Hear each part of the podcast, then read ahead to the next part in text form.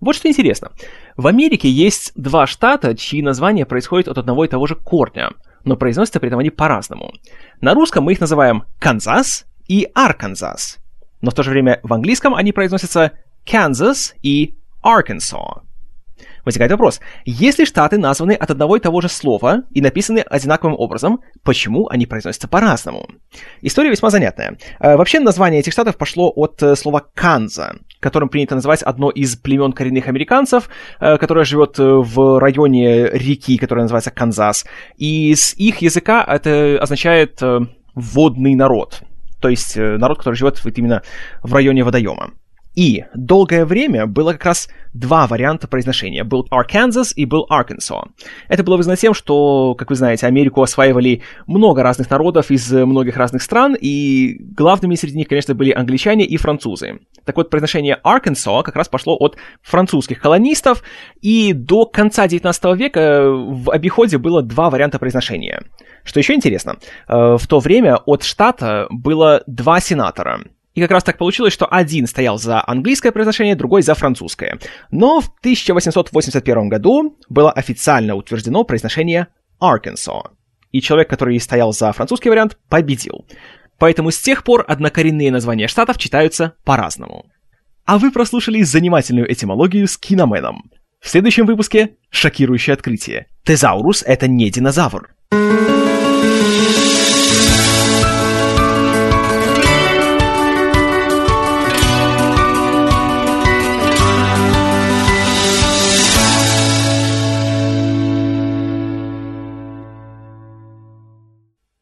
Здравствуйте, истинно верующие! Это длинный дубль номер 191, а я Киномен, подкастер, у которого есть причины убивать.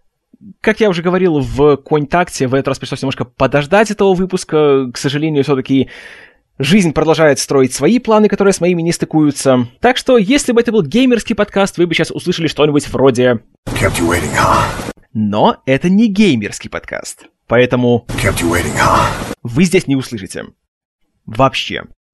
Ладненько, э, что произошло за те недели, что вы меня не слышали? Продолжается наша легендарная анальная ситуация, которая становится все более анальной. Перспектив пока особо веселых нет, и месяц май обещает быть э, очень веселым. Как это отразится на мне, пока трудно сказать. Э, надеюсь, что никак, но тут не тот случай, когда можно что-либо предсказывать, загадывать, предугадывать и что-либо еще. На этой неделе я пытался немножко, скажем так, эм, как-то повлиять на возможные варианты развития событий. Не могу ничего говорить конкретно, потому что... потому что не могу. Скажу так, что мои попытки успехом не увенчались, но в то же время я почувствовал на самом деле на своем опыте, что лучше попытаться и потерпеть неудачу, чем вообще не пытаться. Поэтому в целом скажу так, что э, духовное расположение довольно-таки неплохое, какой-то особой такой паники, которая есть у окружающих, у меня пока нет. Э, вообще должен признать и может даже немножко похвастаться тем, что за последние, наверное, года так полтора-два у меня на душе наступило какое-то почти буддийское спокойствие относительно всякой лажи, которая происходит вокруг, и не знаю, как-то что ли чуть-чуть спокойнее удается принимать всякие хитрые изменения и э, нависающие угрозы, и чуть-чуть меньше удается тратить на это все свои нервы. Что хорошо, что радует.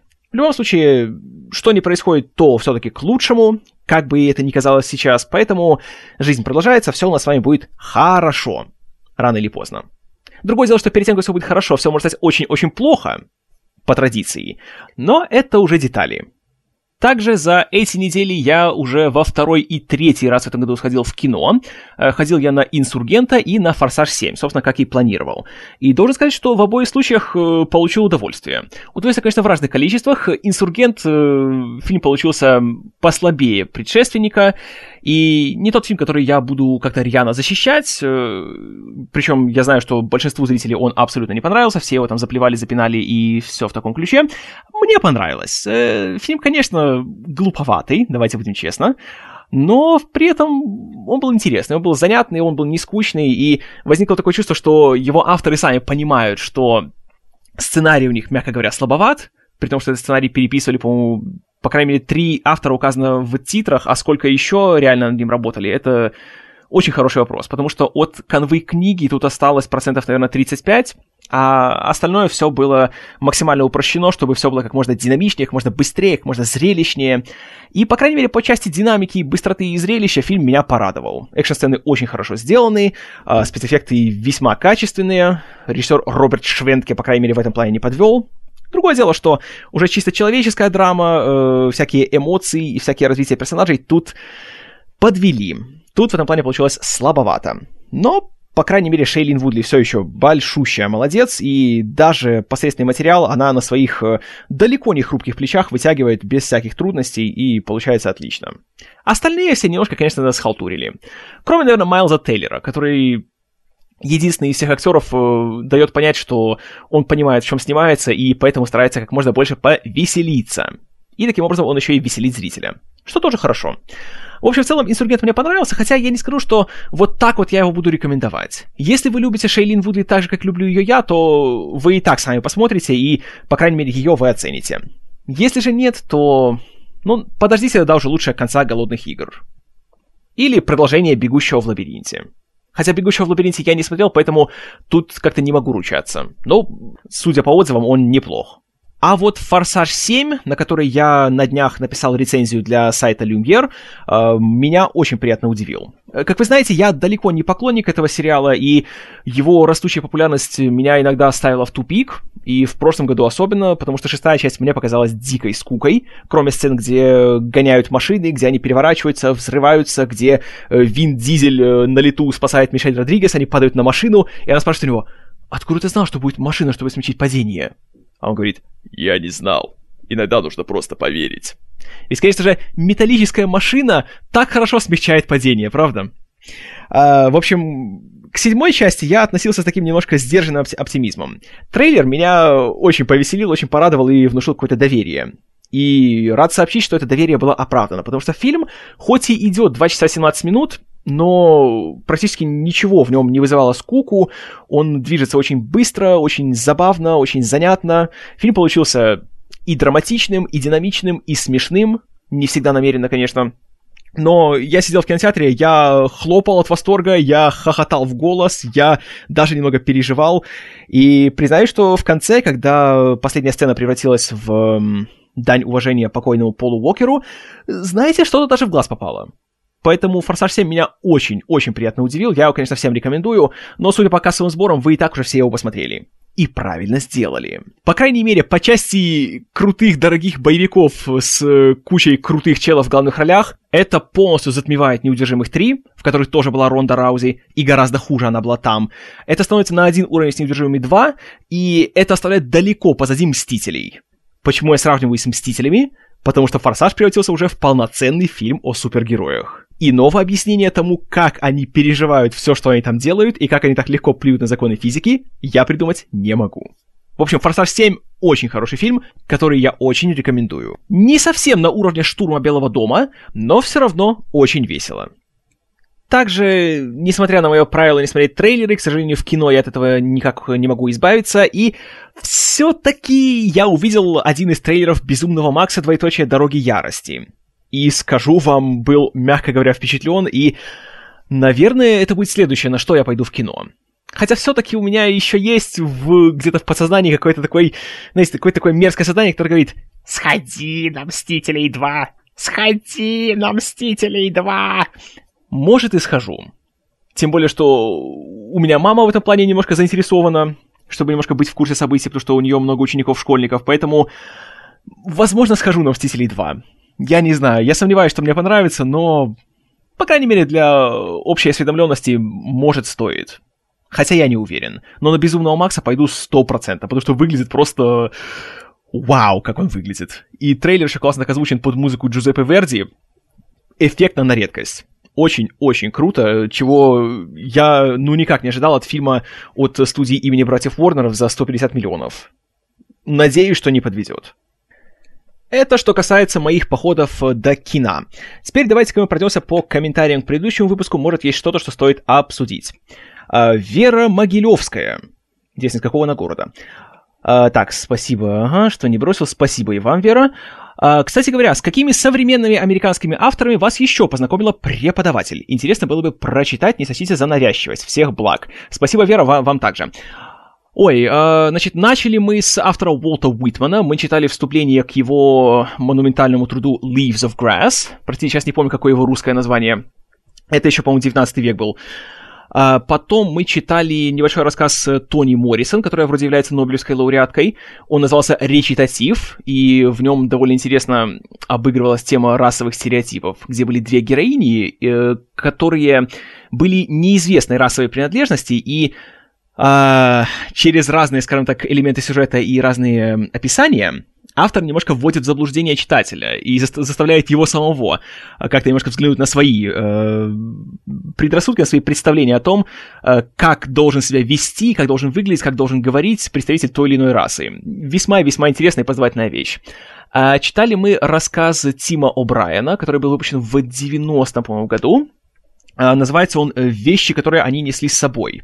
Это часть э, одноименного сборника его рассказов, который тоже, по-моему, был большим бестселлером. Он посвящен войне во Вьетнаме. Тоже довольно интересная штука. Если тема вас интересует, то определенно рекомендую. А, читали мы также выдержку из романа Николь Краус под названием «История любви». История не как story, а как history. А, там уже было если честно, я уже смутно помню. Помню, что там был главный герой по имени Лео Гурский, который является уже стариком в наше время, и он, по-моему, имеет какие-то польско-еврейские корни, и так или иначе вся эта история связана была с Холокостом. Довольно, если честно, смутно отложился этот отрывок у меня в голове, но он был. А, читали, конечно же, «Горбатую гору», о чем я вам рассказывал в прошлый раз. И, и, и, и. Что-то еще было на тему коренных американцев, но как раз на, на том занятии меня не было, поэтому это я не читал. И...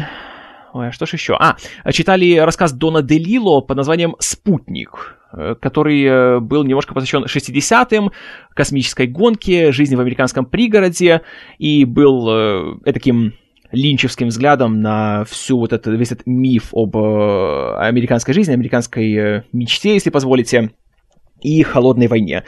Не скажу, что остался в восторге, но тоже вещь была довольно-таки любопытная. Вот, наверное, все, что я могу вспомнить. Потому что у нас в целом курс был довольно-таки короткий. По-моему, это было что-то около двух месяцев, может даже и меньше. Поэтому сильно много мы почитать не успели. Была, встреча у нас только была один раз в неделю. Но было интересно, конечно, было познавательно, и если вас эта тема интересует, то, конечно, вышеназванное произведение и вышеназванных авторов э, определенно стоит почитать. Так, дальше, дальше, дальше. Ага. Павел Корякин. Выравнивайте звук. Музыка прямо атакует слух, приходится делать тише. С музыкальными и текстовыми вставками длинный дубль слушается как склейка дублей поменьше. А, насчет выравнивания, спасибо за замечание. Я постараюсь это все как-то в этот раз исправить. А, напишите, пожалуйста, стало ли лучше в этом выпуске.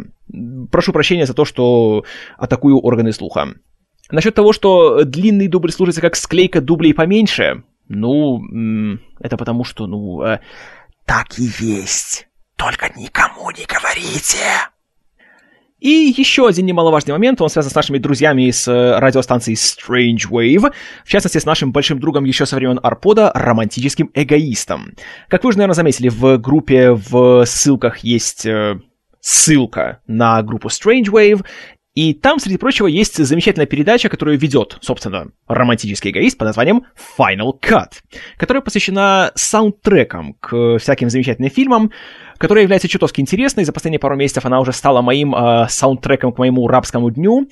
И я вам, конечно же, очень ее рекомендую, особенно когда мои выпуски задерживаются, потому что это очень хороший способ провести время, послушать интересного человека, послушать отличную музыку и узнать немало полезного и важного.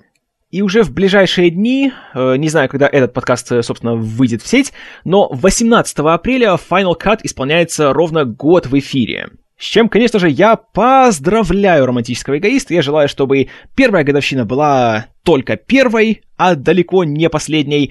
И, конечно же, рекомендую всем эту передачу слушать. И э, надеюсь, что его план сделать по этому случаю что-то грандиозное осуществится в нужное время. Ну и, конечно, как и в прошлый раз, в этом выпуске романтический эгоист тоже появится в эпизоде. Даешь пересечение вселенных. Ну и хорошо. Думаю, на этом пора наше вступление потихоньку заканчивать и переходить, собственно, к сути сегодняшнего выпуска. Потому что сегодня Билли Боб Торнтон отправляется в глубинку, чтобы взлететь на самую вершину. В фильме «Отточенное лезвие» 1996 года выпуска.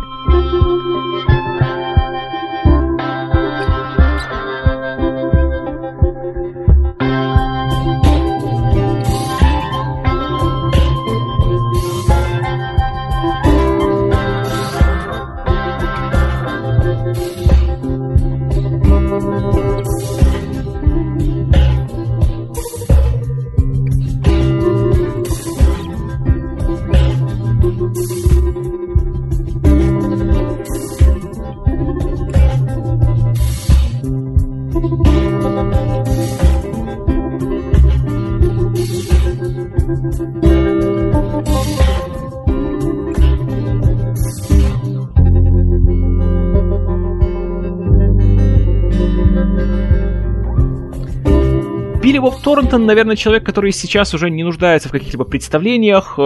Его у нас э, знают и любят по таким народным хитам, как «Плохой Санта» или первый сезон «Фарго», или, конечно же, его появление в фильмах братьев Коуэнов, лучший из которых это определенно человек, которого не было. И, разумеется, я думаю, все помнят его роль в «Армагеддоне» у Майкла Бэя.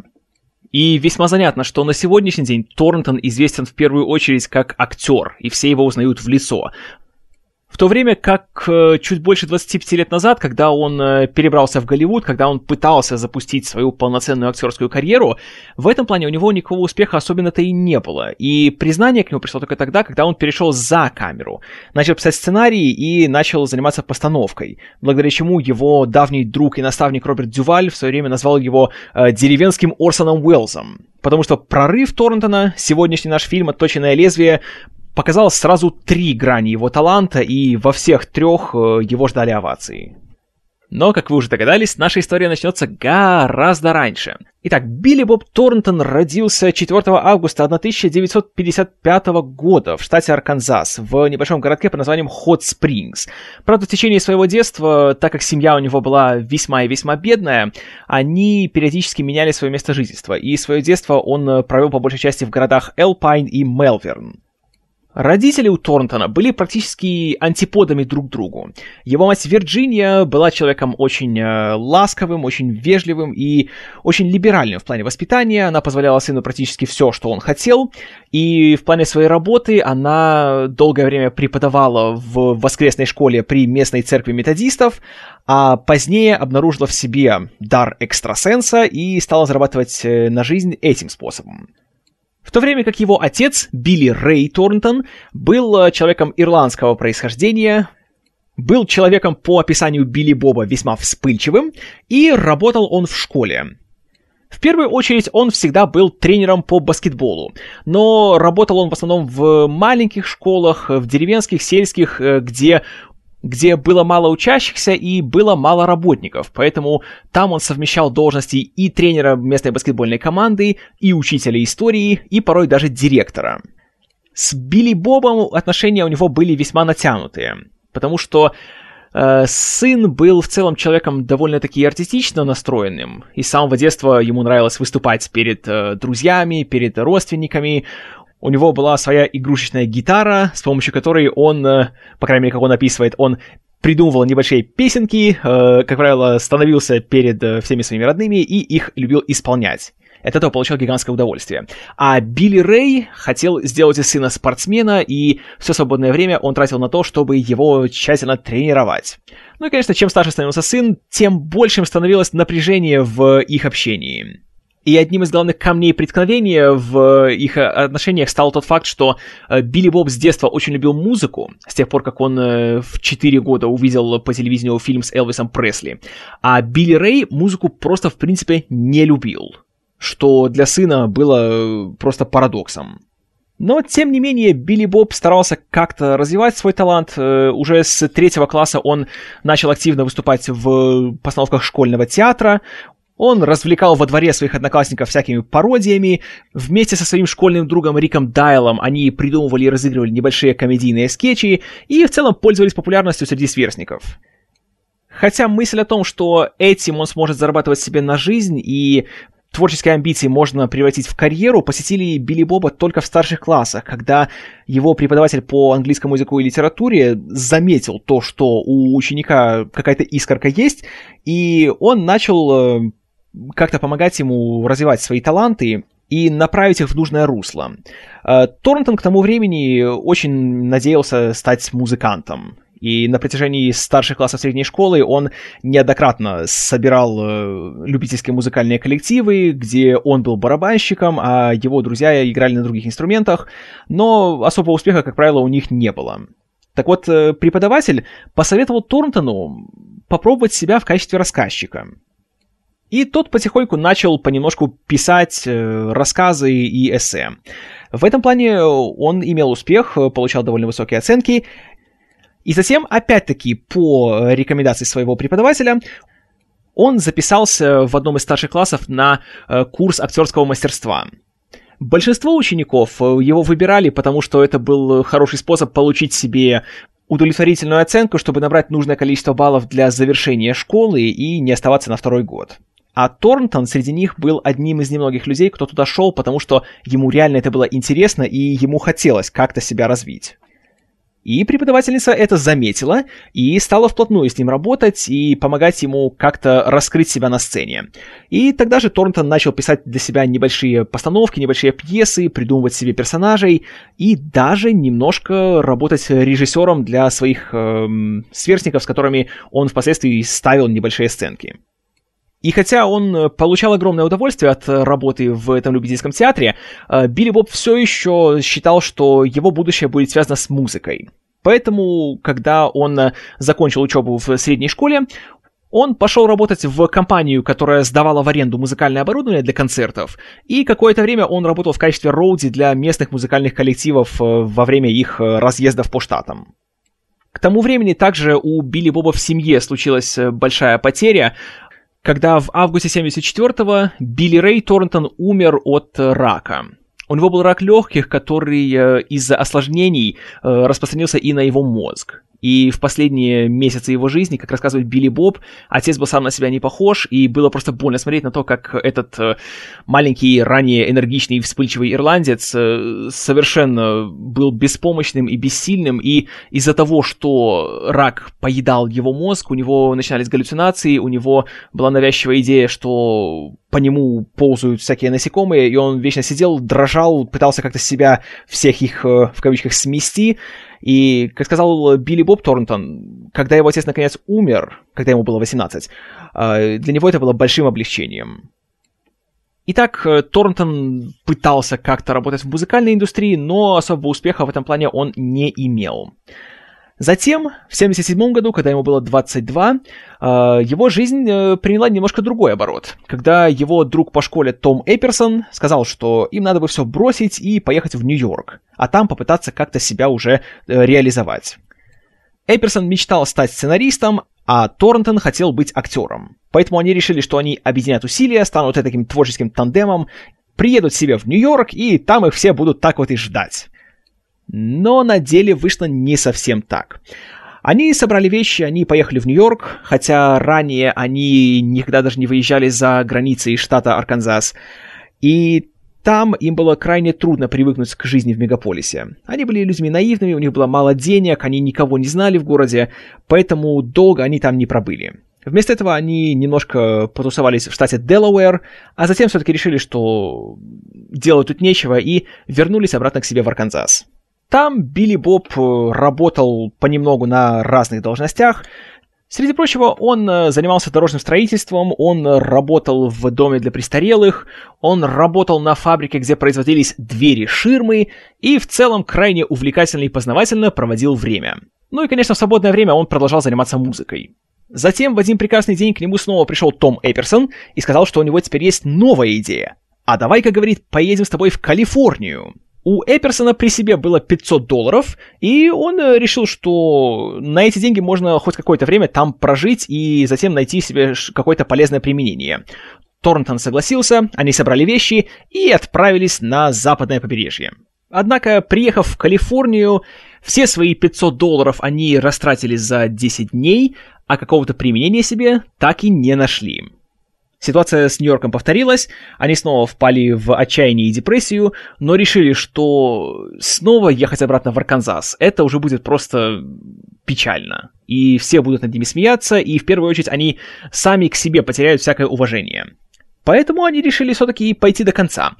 Торнтон вспомнил, что после того, как он уволился с фабрики по производству дверей ширм, ему еще должны были перечислить 400 долларов зарплаты. Нужно было только дождаться перевода. Затем они вспомнили, что в калифорнийском городке Риальто живет один из двоюродных братьев Билли Боба Торнтона, и напросились к нему на пару дней переночевать, чтобы можно было дождаться, пока придут деньги. Так и случилось, деньги пришли, и они поехали в Лос-Анджелес, где нашли себе дешевый клоповник, в котором была одна комната и одна кровать, но который стоил достаточно, чтобы они могли там прожить какое-то время. Условия проживания, конечно, были очень невеселые, есть было почти нечего, спать было крайне трудно, каждую ночь они чередовались, кто-то один спит на кровати, кто-то один спит на полу, и они начали искать себе работу. Билли Боб быстренько нашел себе работу э, по продаже чернильных ручек по телефону. Там, правда, он проработал ровно один день и сказал «до свидания». Он уволился не потому, что условия работы были совсем уже невыносимыми, хотя, конечно, легкими тоже они не были, а потому что он узнал, что первые две недели — это так называемый период обучения, за который он должен был вкалывать по 8 часов в день, но никто бы ему ничего не заплатил. Поэтому он решил «спасибо, товарищи, не надо». А вместо этого ему удалось получить работу в местной пиццерии где, несмотря на то, что у него не было а никакого опыта в плане кулинарии, а уж тем более в плане изготовления пиццы, а, ему работу дали. И, конечно, как это всегда бывает, как назло, в первый же вечер, когда он должен был работать и руководить, по сути, кухней, в заведение после успешного матча пришли две любительские команды по бейсболу. И все, конечно же, были очень голодны, и все сразу поназаказывали себе кучу пиццы. Но, по собственному признанию, каким-то чудом Торнтону удалось справиться с этим э, большим объемом, и более того, со временем он даже дорос по карьерной лестнице до должности помощника менеджера. Работа, конечно, ему не особенно нравилась, но в ней был большой плюс в том плане, что каждый день ему домой давали бесплатно целую пиццу. А если еще и везло так, что какая-то пицца подгорала или как-то кого-то не удовлетворяла, то ее он тоже мог забирать себе домой. Поэтому ему с Эйперсоном практически каждый день было что есть. Параллельно с этим, конечно же, и Эйперсон, и Торнтон пытались найти себе работу больше по душе, какую-то творческую. Торнтон регулярно пытался ходить на прослушивание, но никакой работы ни в театре, ни на телевидении, ни тем более в кино ему давать никто не хотел. Что также интересно, вопреки стереотипу о том, что все э, амбициозные и начинающие актеры в Лос-Анджелесе работают официантами, даже работу официанта Торнтон как-то найти себе не мог. И ему везло только периодически, потому что один из э, других актеров, с которым он познакомился на всех этих прослушиваниях, э, владел собственной компанией, которая занималась э, обслуживанием всяких э, частных вечеринок и званых вечеров. И периодически Торнтон получал там работу на один-два вечера. И однажды, благодаря этой компании, Торнтон получил себе небольшую работу на Рождество. И этот вечер оказался для него, по сути, судьбоносным. Во-первых, потому что рождественские вечеринки обычно обещали большие чаевые, потому что на праздники все хозяева и э, гости чувствуют себя как-то особенно щедро. А во-вторых, потому что он там получил нечто гораздо более важное и ценное, чем деньги. Вообще, Томтон не знал, где все это будет проходить, и он даже не был в курсе, что это будет какой-то официальный, очень важный вечер. И когда ему сказали, что все члены обслуживания должны будут ходить в смокингах, он немножко смутился, потому что проблема была не только в том, что у него не было смокинга. Проблема была в том, что на тот момент он ни разу в жизни даже не надевал смокинг. И костюм он э, взял на прокат у друга, и костюм, конечно же, был ему великоват. Еще он немало удивился, когда, наконец, его привезли, собственно, к месту работы, и оказалось, что это дом Стэнли Донена, легендарного актера, хореографа и режиссера, который, среди прочего, снял «Поющих под дождем». И на вечеринке, разумеется, были все его большие голливудские друзья, в том числе такие люди, как Джин Келли, Дебби Рейнольдс и Дадли Мур. И, как и ожидалось, конечно, чаевые ему давали хорошие, и в целом атмосфера была очень приятная, но важнее всего было то, что в какой-то момент Торнтона немножко задержал какой-то непонятный старичок, который говорил с э, каким-то хитрым акцентом, который был похож на немецкий. И случайно, пока Торнтон ему давал очередную закуску, тот ему сказал, «Дай-ка угадаю, ты пытаешься стать актером, да? Торнтон, как человек молодой и наивный, был еще не в курсе о том, что все официанты в Лос-Анджелесе пытаются стать актерами, поэтому подумал, что «Ух ты, откуда же он знает?» Он сказал «А, «Вообще-то да, да, пытаюсь, а как вы догадались?» Старичок с хитрым акцентом, конечно, посмотрел на него немножко с иронией, объяснил ему, что к чему, но при этом попросил Торнтона присесть, чтобы с ним немножко поговорить.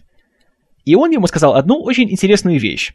Он сказал, что Торнтон недостаточно красив, чтобы быть актером для главных ролей, и при этом недостаточно уродлив, чтобы быть типажным актером. И он спросил, а ты чем-нибудь еще занимаешься? Может, там пишешь или режиссируешь? На что Билли Боб ответил, ну да, мы вот с другом недавно переехали, мы с ним пытаемся немножко сценарии писать. И примерно в этот момент подошел Стэнли Донан, который увидел, что, понимаешь ли, обслуга тут достает его гостей, и уже хотел было отчитать Торнтона. Но старик сказал Донану, чтобы тот проваливал и не мешал ему говорить с человеком. И затем он продолжил свои наставления Торнтону, сказав, что вот этим, дружище, и занимайся. Делай что-то свое, что-то уникальное. Потому что под их стандарты ты не подойдешь. Билли Боб, конечно же, прислушался к нему, сказал ему огромное спасибо и пошел себе работать дальше. А спустя какое-то время он узнал, что этим забавным старичком с немецким акцентом был Билли Уайлдер. Живая легенда, лауреат шести Оскаров и режиссер таких фильмов, как «Бульвар Сансет», «В джазе только девушки» и «Квартира». Послушав совета Мэтра, Билли Боб и Эперсон снова начали активно работать над своими сценариями, и в итоге им даже удалось один из них продать. Это была история под названием «Чужие руки», и сценарий им удалось продать продюсеру Дэвиду Геффину который для справки является э, большим музыкальным продюсером и впоследствии вместе с Стивеном Спилбергом и Джеффри Катценбергом основал студию DreamWorks. И хотя этот сценарий так и остался сценарием, фильм по нему никто не снял, по крайней мере, у Торнтона и Эйперсона теперь были кое-какие деньги. Достаточно, чтобы Торнтон мог бросить свою работу в пиццерии и уже больше сконцентрироваться на своей творческой работе. На дворе уже была середина 80-х, и Билли Боб начал даже потихоньку получать кое-какие, пусть и очень маленькие, но все же роли на телевидении и в кино. Конечно, как правило, они были без слов, и он был чуть больше, чем статист, и роли у него были в духе э, «Преступник номер два» или «Реднек номер пять», но, тем не менее, это все-таки была какая-никакая работа, и его резюме потихоньку начало пополняться. И работа в кино, конечно же, еще и позволила ему знакомиться с другими актерами, как опытными, так и начинающими.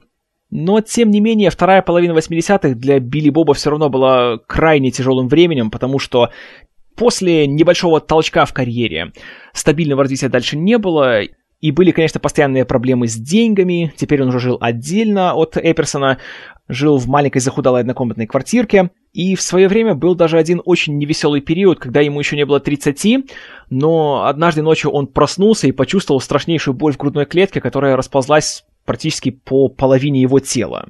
И он чувствовал, что он не может дышать и просто теряет контроль над своим организмом, поэтому он с трудом дополз до телефона, позвонил своему соседу, у которого была страховка, которой у Билли Боба не было за неимением денег, и тот вызвал ему скорую. Его привезли в больницу, там он, как по собственным словам, едва пережил ночь, и врачи вокруг э, чесали затылок, пытаясь понять, что, собственно, с ним произошло. Потому что молодой человек, у которого проблемы с сердцем, причем не хронические, это не то, что встречается каждый день.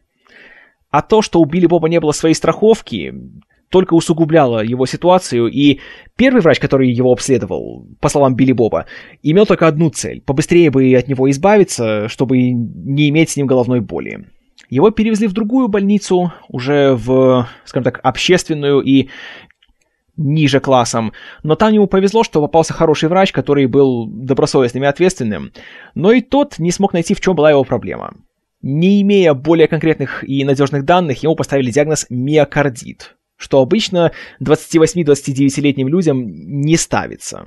В остальном также у Торнтона были очень тяжелые периоды, были времена, когда ему приходилось по две недели ничего не есть, был случай, когда у него на весь дом из еды был только мешок сырой картошки, который он даже не мог нормально пожарить, потому что у него была сковорода, но не было масла. И однажды, чтобы хоть как-то его выручить, Эйперсон дал ему буквально стеклянную банку, полную мелочи. Потому что настолько отчаянной была его финансовая ситуация. А просить у кого-то денег в долг Торнтон банально стыдился. Одним из самых депрессивных моментов в жизни Билли Боба Торнтона стала смерть его брата Джимми Дона Торнтона. С которым он был особенно близок из э, всех членов своей семьи, который в нем души не чаял и который во многом был для него источником вдохновения. И вдобавок к тому, что это была страшнейшая потеря для него, в тот же день, когда Джимми Дона хоронили, Билли Боб должен был все бросить и прямо из Арканзаса садиться на самолет обратно в Лос-Анджелес, потому что той же ночью ему нужно было сниматься в трэшевом ужасе под названием «Телки на чоперах в городе зомби», где у него была маленькая роль второго плана. Но, как и всегда говорят, ночь темнее всего перед рассветом, и конец 80-х ознаменовал собой новую главу в карьере Билли Боба Торнтона, когда он потихоньку начал работать на телевидении. Сначала он получил небольшое гостевое появление в сериале «Мэтлок», а потом его пригласили на эпизод в сериале с Бертом Рейнольдсом под названием «Вечерняя тень».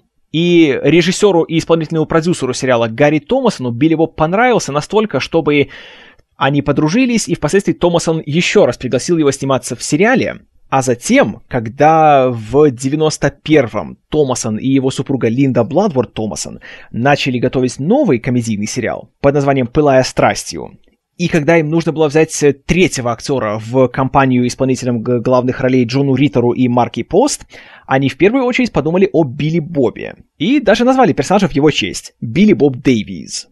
Кроме того, 92 год вместе с запуском «Пылая страстью» стал настоящим прорывом для Торнтона, когда Сценарий, который он написал с Эперсоном под названием «Один неверный ход», был снят в качестве художественного фильма, в котором Торнтон сыграл одну из главных ролей вместе со своим другом Биллом Пэкстоном, а также в компании своей тогдашней супруги актрисы Синды Уильямс, с которой, правда, по окончании съемок он развелся. Это, кстати, был уже третий брак Торнтона. А всего на сегодняшний день у него их было шесть.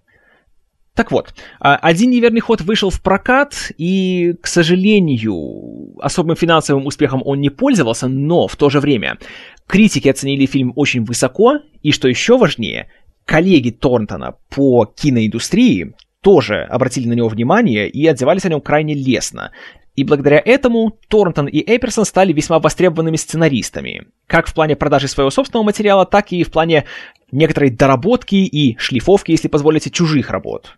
И что еще важнее для них самих, через своего агента в агентстве имени Уильяма Морриса, Кассиана Элвиса, Эперсон и Торрентон познакомились со своим давним идолом Робертом Дювалем, который также посмотрел «Один неверный ход», оценил его высоко и слышал, что эти ребята его очень любят и хотели бы что-нибудь написать для него. И, забегая вперед, э, все трое очень быстро нашли общий язык, и в итоге Торнтон и Эперсон написали сценарий фильма под названием «Семейное дело», который был э, выпущен в 96 году, и где Дюваль сыграл главную роль вместе с Ирмой Пи Холл и Джеймсом Эрлом Джонсом.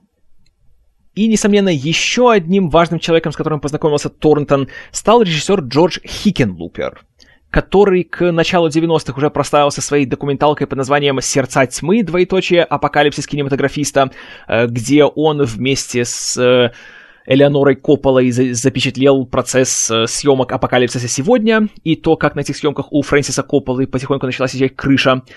И в начале 90-х Хикенлупер решил податься в игровой кинематограф. И в 93 году был выпущен его первый фильм под названием «Серый рыцарь», где у Торнтона также была роль второго плана.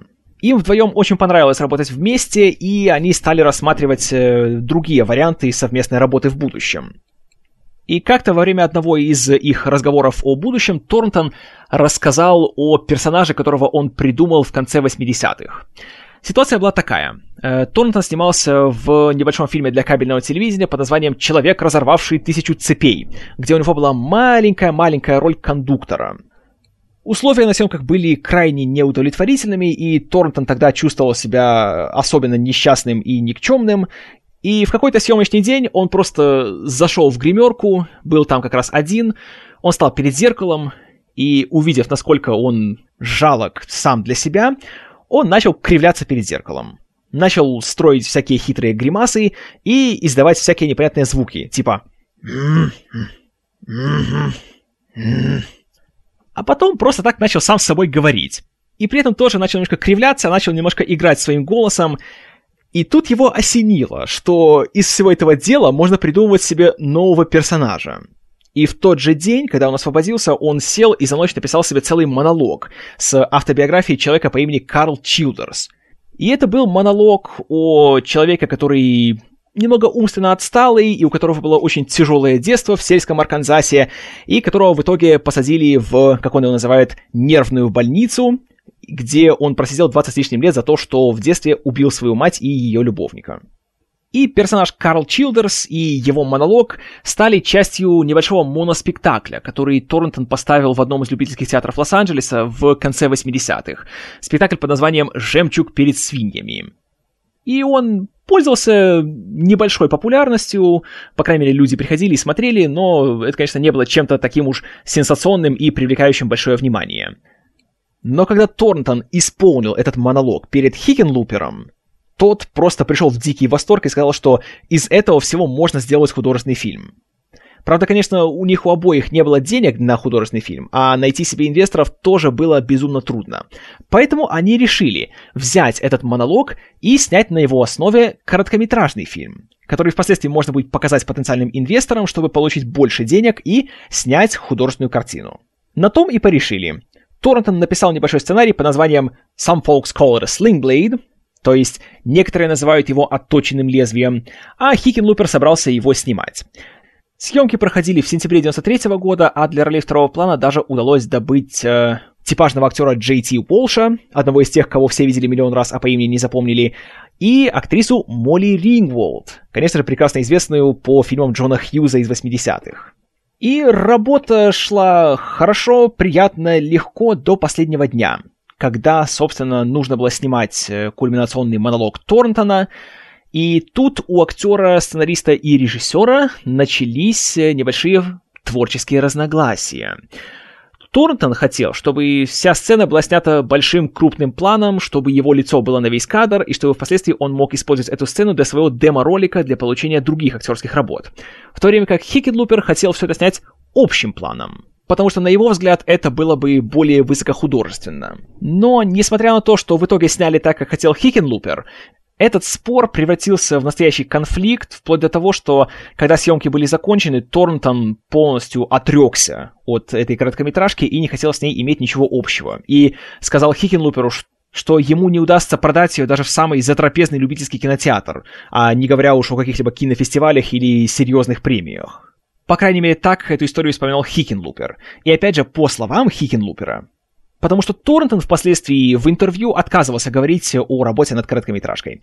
Так вот, по словам Хикенлупера, когда монтаж был завершен и он отправил короткометражку на несколько фестивалей, э, ее туда приняли, среди прочего, на Sundance и на фестиваль в Нью-Йорке, и тогда Торнтон немножко оттаял, и они снова вроде бы как бы с ним помирились и э, собрались э, снова работать вместе. Особенно после того, как отзывы на короткометражный фильм были восторженные, и все были просто ошарашены тем, как там играл Торнтон. И все сразу стали говорить, о, кто этот парень, почему я раньше его не видел, о. И теперь, разумеется, снова стал вопрос о том, чтобы снять полнометражную версию на нормальные деньги с полноценным сюжетом.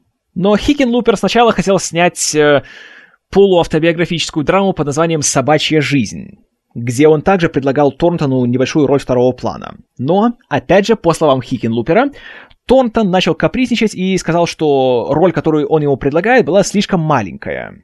В итоге ее получил актер Джеймс Легро, и он хотел роль побольше. Э, образ э, соседа главного героя, которого в итоге сыграл Шон Эстин. Когда Хиггенлуп рассказал Торнтону, что тот слишком стар для этой роли, потому что у герою должно было быть меньше 30, он должен быть молодым человеком, таким немножко разгильдяем, а Торнтону в 90-х уже было почти 40, тогда опять же, по словам режиссера, актер взбесился, начал на него нападать, начал ему угрожать, и в итоге Хикенлупер просто устал от всей этой ситуации и попрощался с ним. Торнтон же в свое время сказал, что когда уже стал вопрос о съемках полнометражного фильма, то он просто отказался сам от э, идеи работы с Хикенлупером. Где здесь правда, никто уже не скажет, потому что Торнтон на эту тему не хочет разговаривать, а Джордж Хикенлупер умер в 2010 году. Но зато короткометражку можно посмотреть на YouTube, и ссылки я вам выложу в шоу-нотах. Правда, в качестве одного файла найти не удалось, и ее почему-то разделили на три части. Но там всего идет 25 минут, поэтому я думаю, это особых хлопот не доставит. Итак, на дворе был 94 год, и хотя Билли Боб Торнтон потерял своего режиссера и творческого партнера, он был как никогда полон решимости для того, чтобы донести свое видение на экран И он даже набрался смелости взяться за режиссуру самостоятельно. Оставалась самая мелочь — найти инвестора, который согласится вложить свои деньги в фильм от режиссера-новичка из Арканзаса, у которого еще нет сценария, но который хочет не только его написать, но еще и поставить его и сыграть главную роль. И что самое интересное, ему это очень быстро удалось.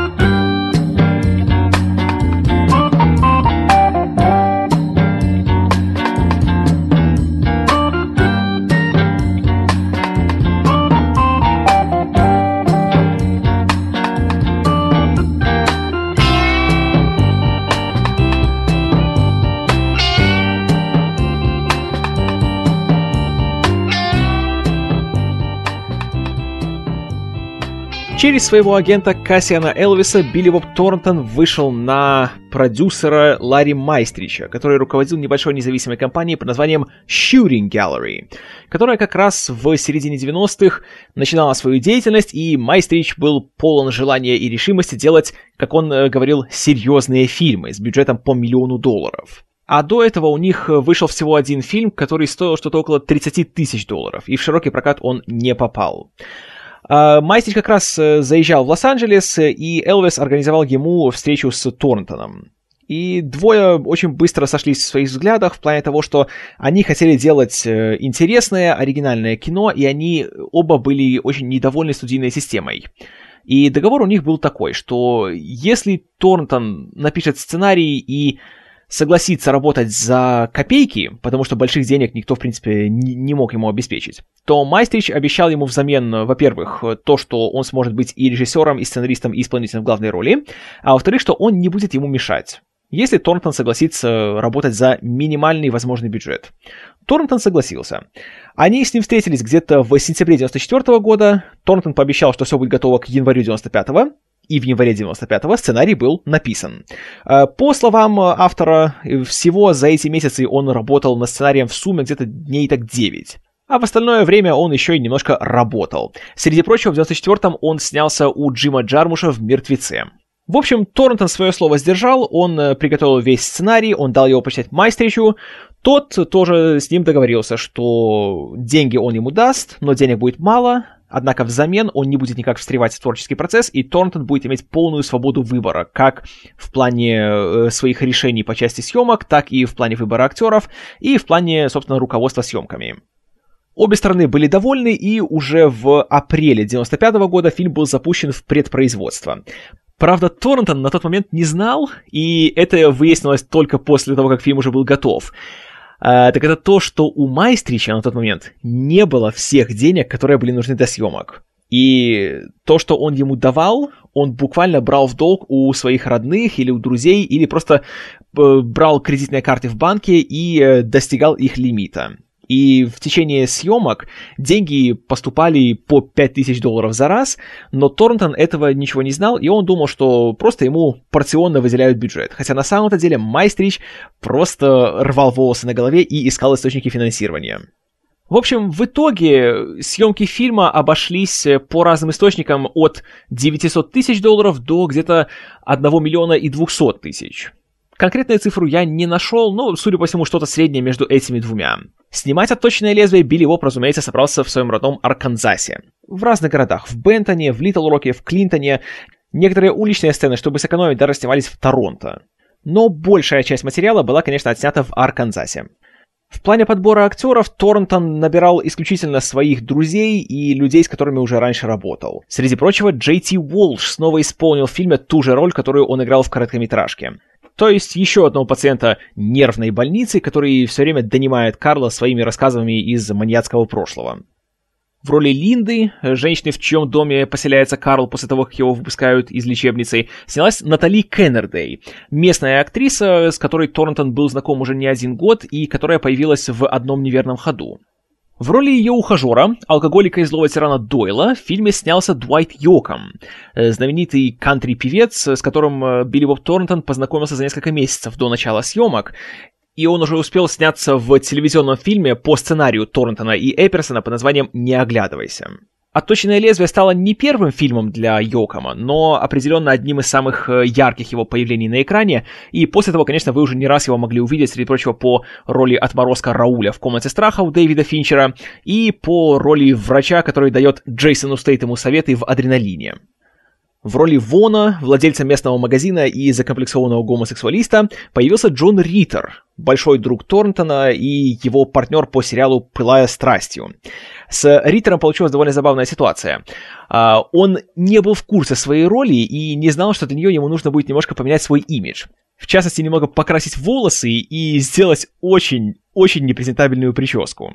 Потому что по версии Торнтона она должна была выглядеть так, как будто Вон переехал в сельский Арканзас откуда-то из Сент-Луиса, но ему все еще на новое место доставляются по подписке всякие журналы типа GQ и Esquire. И он пошел в местную сельскую парикмахерскую с одним из этих журналов, указал на страницу и сказал, вот, я хочу себе такую же прическу. А то, что мы видим в фильме, это то, как его постригли, собственно, на селе. И Риттер пришел, конечно, в большое бешенство, когда увидел, что после первой покраски волос он стал практически рыжим. И за это он обещал Торнтона тщательно убить, но не убил. Нашлась в фильме и небольшая роль для Микки Джонса, актера, с которым Торнтон снимался в своем самом-самом-самом первом фильме под названием «Кровь охотника» еще в 86-м. Джонс сыграл одного из членов э, группы Дойла, которые съезжаются к нему одним вечером. Человека по имени Джонсон, который очень бородатый и похож на байкера. На роль Билла Кокса, владельца местной ремонтной мастерской, куда временно поселяют Карла после его освобождения из лечебницы, э, Торнтон взял своего старого друга из детства, Рика Дайла, который к этому времени спокойненько себе жил у себя в Арканзасе и продавал мебель. Как Торнтон убедил его сняться в фильме? Он ему просто рассказал, что работа продавца очень похожа на работу актера – так же, как ты встречаешь своих клиентов и ты им презентуешь ту или иную продукцию, э, в принципе, это то же самое, что и быть актером. Ты тоже заучиваешь какие-то ключевые реплики, ты тоже изучаешь свою аудиторию, и ты тоже стараешься максимально убедительно себя подать и продать свой продукт. Поэтому Рик Дайл согласился. А на роль его партнера Скутера Торнтон взял еще одного своего друга-актера Брента Бриско, который до этого момента снимался в театре, а после «Точного лезвия» у него началась очень успешная и весьма прибыльная карьера типажного актера на роли, как правило, всяких э, деревенщин, колхозников, неотесанных олухов, и появляется он регулярно, как в кино, так и на телевидении, и является одним из тех пресловутых людей, которых все миллион раз видели, а по имени не запомнили. И еще, что очень важно, в фильме в одной сцене в ключевой роли отца Карла появился Роберт Дюваль, который приехал сюда всего на один день, потому что параллельно с тем, пока снималось «Отточенное лезвие» в Арканзасе, в Теннесси снималось то самое семейное дело по сценарию Торнтона и Эперсона. Поэтому на один денек уж удалось добыть Дюваля, чтобы он приехал, сыграл за пару часов свои сцены и уехал обратно. Аналогично, кстати, получилось с Джей Ти Уолшем, который в это же время снимался у Оливера Стоуна в Никсоне, и Стоун э, просто сделал одолжение Торнтону и на день выделил актера, чтобы тот приехал, тоже сыграл все свои сцены и вернулся обратно. Единственный актер из всего фильма, с кем Торнтон не был знаком до съемок, это был 11-летний Лукас Блэк. Просто потому, что у Торнтона в Лос-Анджелесе как-то не было привычек тусоваться с детьми. Да и то его нашли абсолютно в самый последний момент потому что долгое время Билли Боб не мог найти идеального исполнителя на роль Фрэнка Уитли, мальчика, с которым Карл знакомится и с которым он чувствует большую душевную близость, и в доме которого он живет большую часть фильма. Торнтон не хотел, чтобы у него в фильме был типичный киноребенок, который много выпендривается, много показушничает, э, знает, что он привлекает внимание и не упускает ни одной возможности, чтобы его привлечь. Билли Боб хотел заполучить ребенка, который будет выглядеть естественно, натурально, который на самом деле мог бы жить в сельской местности в Арканзасе. И отчаявшись буквально за пару недель до начала съемок, он позвонил своему другу Бену Майрону, продюсеру, с которым он работал на одном неверном ходу. Тот отправил Торнтона к своей супруге, Эмили Швебер, которая является директором по подбору актеров на фильмах. И она ему прислала видеокассету с э, пробами 11-летнего Лукаса Блэка, который к тому времени снялся только в одном фильме, в «Войне» с Кевином Костнером и Элайджей Вудом. Билли Боб посмотрел эту запись, и, как он сказал, уже после 20 секунд он понял, что этот ребенок тот, кто ему нужен, и он мгновенно позвонил сначала Швебер, потом попросил у нее телефон э, семьи Блэка, связался с ними и заполучил своего Фрэнка. И Блэк, и его семья отнеслись к предложению Торнтона очень благосклонно, хотя у самого Лукаса Блэка была только одна претензия к сценарию. Э, там была сцена, в которой Фрэнк слегка говорит с Карлом на тему анонизма. Эта сцена была основана на истории из детства Торнтона, когда однажды он э, пошел ночевать к своему другу, и тот друг начал с ним об этом говорить. А он сам тогда еще был не в курсе, что это вообще за такое мероприятие. И он спросил, а что это такое? А тот чел ему объяснил, что, ну, значит, когда э, дергаешь записку и думаешь о своей мамке. Юный Торнтон тогда ему, правда, ответил, что, знаешь, лучше я буду о твоей мамке думать. Так вот, э, Лукас Блэк э, воспротивился против этой сцены, потому что он сказал, что он не хочет в сценарии ничего говорить э, неуважительного о своей матери.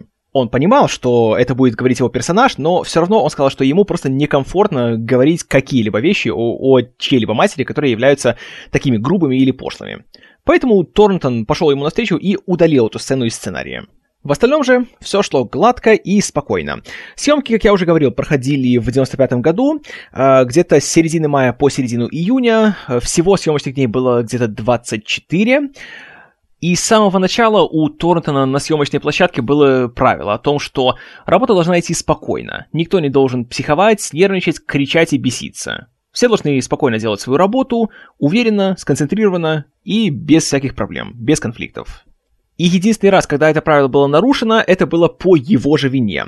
Это было в день, когда приехал Роберт Дюваль, чтобы снимать свою сцену. Так как Торнтон был его гигантским поклонником, он сразу же всем сказал, что когда приедет Дюваль, чтобы все были особенно тихими, чтобы никакого шума не было. Когда камера включена, все стоят и молчат, никто ничего не делает, чтобы не нарушить концентрацию актера. Все послушались, была тишина, был порядок, начали снимать сцену. Сначала сняли ее со стороны э, Торнтона, а затем камеру переставили, нужно было снимать ее со стороны Дюваля. И тут снимают, он говорит свои реплики, и посреди всего этого слышно, как на улице заводится двигатель машины. Дубль испорчен, Торнтон в ярости, материт на всех и пинает все, что попадается ему под ноги. Мол, ах, какие вы бестолочи, вас об одной вещи просишь, а вы ее не можете выполнить. Правда, потом оказалось, что эту машину завел водитель Роберта Дюваля, который привез его из Теннесси и который потом повез его обратно. Неловко. Но это был единственный инцидент, потому что в остальном все шло очень распокойно и мирно, и члены съемочной группы отмечали, что Торнтон для режиссера-дебютанта вел себя очень уверенно и прекрасно понимал, чего он хочет, и ему никогда не, приходилось ни с кем скандалить или кому-то долго что-то объяснять. Сам режиссер тоже интересно отзывался о работе. Когда его часто спрашивали, трудно ли ему было режиссировать самого себя на съемках, он, что интересно, довольно нетипичный ответ для актера-режиссера, сказал, что как раз работать с самим собой было проще всего, потому что он все знает э, от и до о своем персонаже, поэтому ему не нужно было ничего объяснять. А гораздо труднее было работать с остальными, чтобы их ввести в курс дела и объяснить им, что он хочет получить от них. Также он нашел довольно интересный подход к актерам-непрофессионалам, вроде Рика Дайла. Для того, чтобы они чувствовали себя раскованно перед камерой, и чтобы никак э, не комплексовали и не сдерживались, он говорил, что то, что сейчас будет сниматься перед камерой, это репетиция. Не потому, что он не верит в актеров, а потому, что съемочной группе нужно больше времени, чтобы расставить э, свет, чтобы правильно поставить камеру, там, навести резкость и все остальное. Мол, ну вот мало денег, не могли нанять нормальную съемочную группу. Хотя группа-то на самом деле была вполне себе нормальная. Э, в частности, оператор-постановщик Барри Марковиц э, стал большим другом Торнтона и впоследствии еще не раз с ним работал. Но актеры при этом чувствовали себя гораздо более расслабленно, и, следовательно, их сцены снимались от этого гораздо быстрее и легче. И потом в таком виде попадали в фильм. Ну а благодаря тому, что Ларри Майстрич достаточно подсуетился за кулисами, Съемки уложились в назначенные сроки, бюджет был доставлен в нужное время, так что Торнтон даже ничего не заподозрил, и работа была успешно завершена. На стадии монтажа, которым занимался будущий лауреат Оскара Хьюз Уинборн, э, в работу подключился еще один очень важный участник — композитор фильма. Э, по словам Торнтона, сначала был нанят какой-то один человек, чье имя не называется, с которым у него были большие творческие разногласия. А, тот э, человек хотел э, придать фильм много ненамеренного юмора. Например, в сцене, где Карл идет по улице, он хотел ее озвучить с, с помощью тромбона, чтобы был какой-то такой комедийный эффект. Мол, смотрите, какой этот олух идет себя по улице. Торнтону это не понравилось, и он с ним попрощался. Затем он получил себе список из 10 композиторов, э, с которыми можно как-то договориться и которых можно нанять. там он увидел имя канадца Дэниела Лануа, который в музыкальной сфере является очень-очень значимой фигурой, который э, много работал как композитор, как продюсер с рядом знаменитых артистов и коллективов, среди которых были Эми Лу Харрис, Боб Дилан, Брайан Ино и коллектив U2. Торрентон послушал один из альбомов Лануа, и как только он услышал его песню The Maker, которая впоследствии вошла и в саундтрек к «Отточенному лезвию», он решил, что это тот человек, кто ему нужен. Его звучание как раз идеально подходит. Лануа посмотрел фильм, он э, остался очень доволен и согласился написать для него музыкальное сопровождение, а также подобрать несколько песен, которые будут также звучать в течение фильма. Ну и э, заметка на полях. Э, если вы смотрели документальный сериал Foo Fighters Sonic Highways, который недавно был показан на HBO, в серии, посвященной Лос-Анджелесу, Дэниел Лануа фигурировал довольно активно, и если вам это интересно, то вы там можете подробнее узнать не только о его творчестве, но и в целом об истории современной американской музыки. Очень интересная вещь, даже если вы не поклонники Foo Fighters. Итак, фильм был смонтирован, он был озвучен и он был готов. Первая его версия, которую утвердил Торнтон, длилась что-то около двух с половиной часов. И вот что интересно, э, вместо традиционного процесса отправки на кинофестивали, в частности на Sundance, чтобы там найти себе дистрибьютора, э, в этот раз Торнтон решил искать их напрямую, через, опять же, своего агента Кассиана Элвиса. У Элвиса, весьма кстати, был знакомый на студии Miramax по имени Эйвон Боулс. Ну а Miramax, конечно же, в середине 90-х это был гигант, это была глыба в мире так называемого престижного кино, и если начальник Мирмакс Харви Вайнштейн, пресловутый злой тиран, Харви руки-ножницы, обратит на себя внимание и купит твой фильм, то шансы того, что он будет иметь широкий релиз, что вокруг него будет много шума, и что потом ты получишь за него кучу наград, очень велики. И тут нужно отметить, что 95-й год для Miramax был относительно неудачным потому что у них не было какого-то грандиозного титанического релиза, который был бы фаворитом на Оскарах. И, забегая вперед, в начале 96-го, когда Оскары раздавали, там у студии особо урожая не было. На церемонии у них было два больших фильма «Почтальон» и «Великая Афродита» Вуди Аллена, но наград было получено крайне мало. А вдобавок ко всему, э, в 95-м э, из-за довольно-таки неоднозначной ситуации, о которой однажды надо будет поговорить отдельно, Харви упустил шанс э, купить дистрибьюторские права для Америки на австралийский фильм «Блеск» Скотта Хиггса, который он очень хотел, который обещал быть грандиозным хитом независимого рынка, но из-за различных факторов этот фильм он пропустил. Поэтому теперь и он, и все его подначаленные изо всех сил искали свой следующий самородок, который можно будет переплавить в оскаровское золото. Услышав об отточенном лезвии от Элвиса, Боулс тут же попросил у него копию фильма, чтобы показать Харви Вайнштейну. И сначала Элвис сказал, «О, да не проблема, сейчас я запишем и отправим». Но потом об этом узнали другие студии и подняли панику, потому что что ж ты так, товарищ, понимаешь, нечестное преимущество. Вот у тебя есть свой контакт, ты ему даешь, а нам, понимаешь, не даешь. И тут наступила неоднозначная ситуация, потому что Боулс к этому времени уже пообещал Харви кассету с фильмом. А кассету с фильмом давать уже было нельзя. Поэтому Элвис придумал компромиссный вариант. Он назначил для фильма два показа для его потенциальных дистрибьюторов, сначала в Нью-Йорке, а потом в Лос-Анджелесе. И на один из них он пригласил Харви.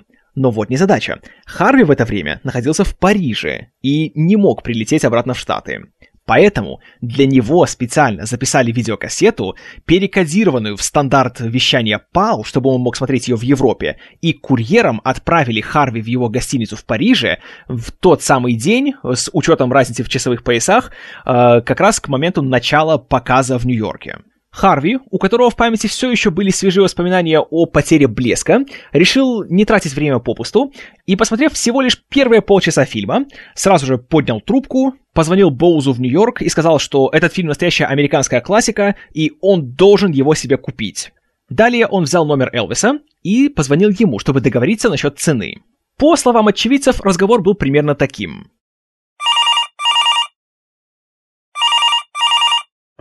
Алло?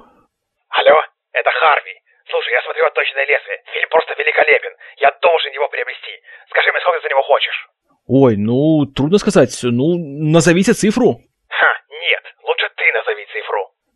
Ну, знаете, тут такая ситуация, как бы и со мной говорили люди из Fox, из Paramount, предлагают по 7, по 8 миллионов, где-то так. Так, ты мне зубы не заговаривай. Скажи, за сколько фильм будет моим? Хорошо, 10 миллионов. Ха, 10 миллионов? Да ты про вообще. Ну, как хотите, тогда подождем показа в Лос-Анджелесе. Ах ты какой!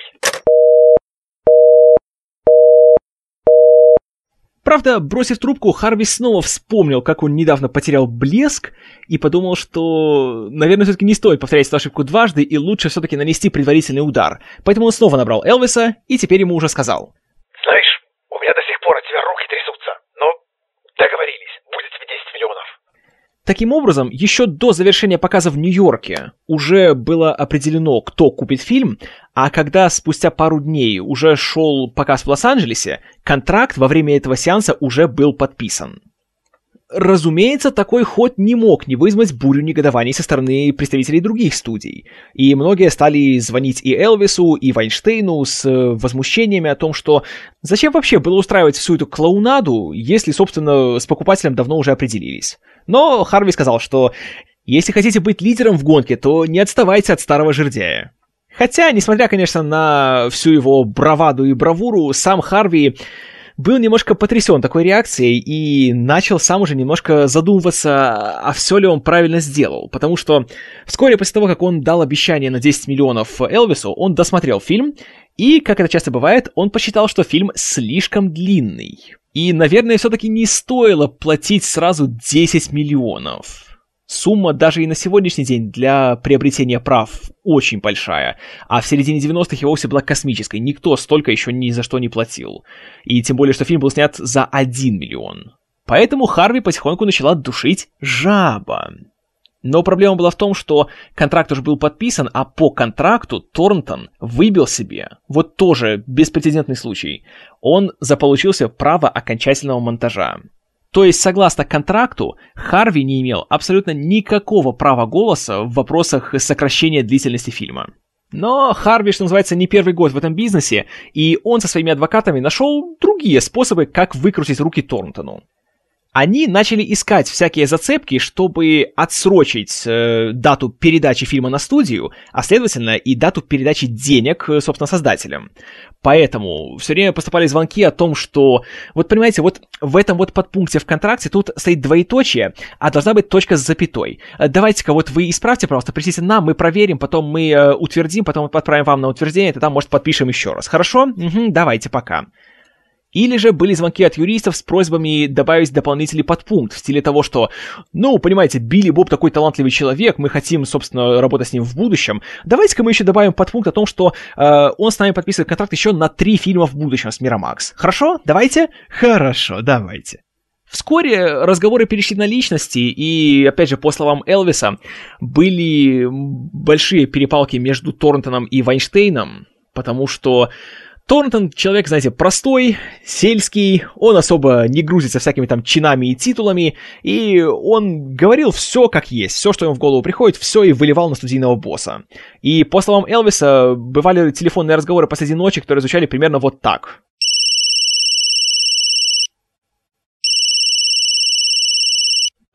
Алло. Так, слушай меня. Я жирный волосатый еврей, у которого есть 180 миллионов. Я могу сделать все, что захочу. Захочу, продам твой фильм на HBO и не видать тебе Оскаров. Да мне похуй. Я делал фильм для себя, и я доволен. А ты делай, что хочешь, хоть на видео продавай, мне насрать. Ах ты, неотесанный деревенский мудосвон. Я отрежу голову коню и положу тебе в кровать. А вот теперь скажи честно, это потому что я еврей, да? Да, это потому что ты еврей. Там, откуда я родом, твое племя не любят, ты понял?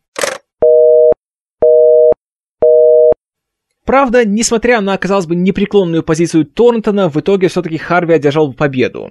И версия фильма, которая была сначала показана э, летом 96 -го года на Нью-Йоркском кинофестивале, а затем в конце ноября того же года э, выпущена в прокат, длилась что-то около 2 часов и 14 минут, по сравнению с двумя часами и 27 минутами, которые были в режиссерской версии.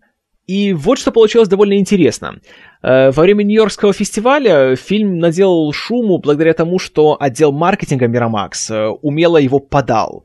Там э, делался акцент на то, что Билли Боб родом из бедной семьи, из захолустья, из грязи в князи, все дела. А тут, видите, сразу такая тройная угроза с его стороны. Такой фильм получился, все дела. И там фильм приняли тепло, были очень высокие оценки, критики отнеслись к нему очень благосклонно. Но вот когда он вышел в прокат 24 ноября 96 года, то как-то зрители не поторопились его смотреть. И первые недели вообще сборы были очень слабые, и как-то никого он не интересовал. Но вот уже потом, спустя эти пару недель, люди, которые все-таки пошли смотреть на первые показы, распустили молву, и аудитория постепенно начала прирастать. И в сумме в американском прокате при своем бюджете около 1 миллиона и даже если учесть те 10 миллионов, которые Miramax вложил в приобретение прав, все равно все затраты окупились, потому что фильм собрал около 24 миллионов долларов в прокате. Поэтому и Билли Боб, и Харви в итоге были довольны. Особенно, когда на следующий год на Оскарах э, были оглашены номинации, и «Отточенное лезвие» получило две. В обеих был представлен Билли Боб Торнтон. Он был номинантом на э, премию за главную мужскую роль, и также был номинантом за адаптированный сценарий адаптированный, потому что Академия признала, что сначала была короткометражка, а потом на ее основе был снят полнометражный фильм. Хотя сам Торнтон и до сих пор э, это не признает, заявляя, что вообще первоначально была его постановка в театре, был его моноспектакль, в котором появлялся Карл и говорил свой монолог, и уже на, на основе этого сначала была короткометражка, а потом уже полнометражный фильм. Поэтому, по сути, он адаптировал самого себя. Но, так или иначе, во второй из номинаций он победил. И получилось забавное совпадение. А, в прошлом году в номинации за адаптированный сценарий также победил человек, который был номинирован и э, за актерское мастерство. Это была Эмма Томпсон, которая и исполнила одну из главных ролей в фильме «Чувство и разум» по мотивам э, романа Джейн Остин, и она же написала сценарий к фильму. Так вот, за игру ей ничего не дали, а за сценарий наградили. И что еще интереснее, э, в том же 97 году Торнтон получил награду за адаптированный сценарий, а братья Коуэны получили награду за оригинальный сценарий, за свой шедевр «Фарго», в котором, как вы помните, вначале написано, что он основан на реальной истории. Это, конечно же, неправда, но факт получился довольно забавным. Также к вопросу о забавном. В номинации за лучшую мужскую роль победил Джеффри Раш за тот самый фильм «Блеск».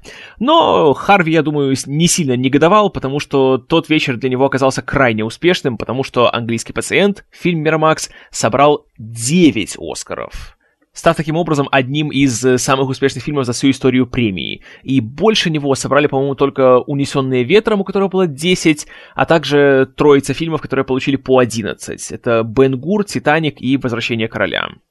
Так что нормально. Ну а для Билли Боба Торнтона, конечно, эта победа стала кульминацией и долгожданной заслуженной наградой за более чем 10 лет упорной и кропотливой работы, и, наконец, его усилия оправдались. Хотя при этом его победа оказалась весьма символичной, и она показала, что слова Билли Уайлдера в очередной раз оправдались, потому что оценили его не за то, что он делал перед камерой, а как раз за то, что он делал за ней.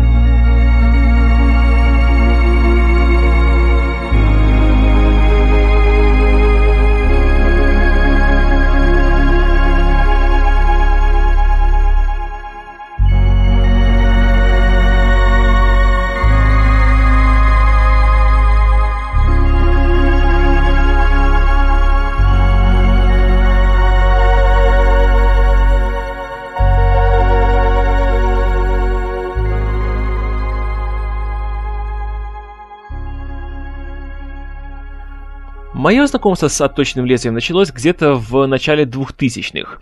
Я помню, тогда как раз э, еще была золотая пора для моих э, кинованских изысканий, потому что тогда у меня было много-много свободного времени и был доступ к нормальному спутниковому телевидению.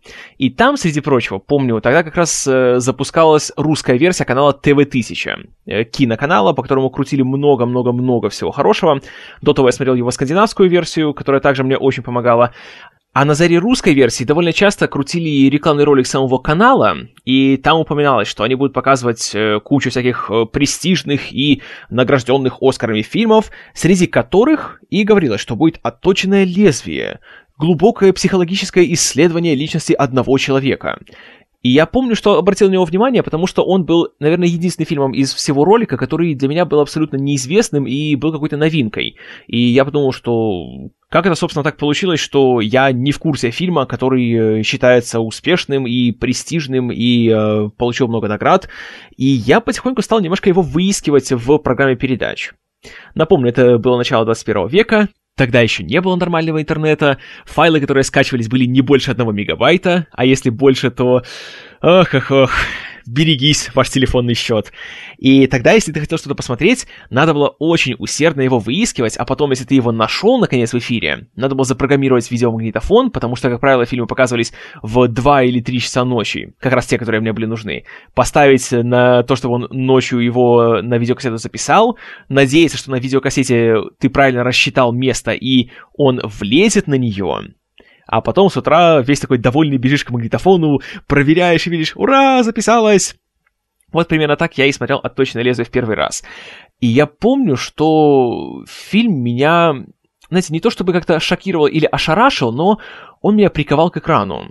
Хотя вроде бы, так если подумать и почитать э, на бумаге его описание, то понимаешь, что на самом деле ничего такого сенсационного здесь не происходит. И многие его рецензенты часто любят немножко так пожурить им за то, что, ой, там, понимаете ли, а, конец предсказуем. И с самого начала понимаешь, к чему все идет.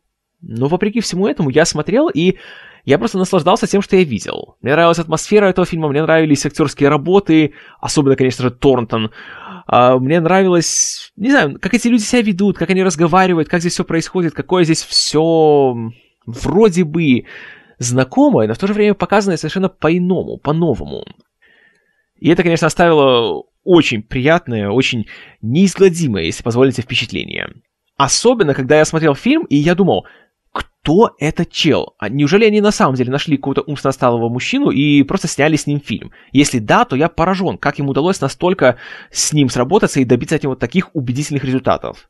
А потом, когда я увидел титры, и первый же кадр в этих титрах — это автор сценария и режиссер Билли Боб Торнтон, которого я уже к тому времени знал, потому что впервые я его увидел в Армагеддоне, и там я его запомнил. А потом, когда я видел, что это он играл главную роль, у меня буквально челюсть отвисла. Потому что это было, это было просто немыслимо, что вот этот вот дядька, и тогда он еще был мужем Анджелины Жоли, вот этот вот э, бородатый чел из Арканзаса, это вот был Карл Чилдерс. Для меня это было просто шоком. И это было одним из тех моментов, когда я действительно понял, что такое перевоплощение. И насколько актер, если у него есть талант, и если он знает, что делает, насколько эффектно он может буквально поменяться и стать другим человеком в кадре. Это было потрясающе.